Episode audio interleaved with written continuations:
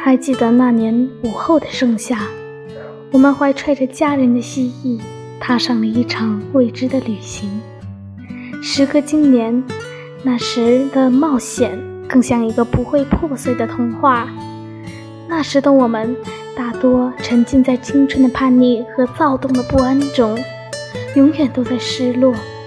可是，这世界上大部分的失落，都是因为我们没能成为更好的自己，却奢求别人成为更好的别人。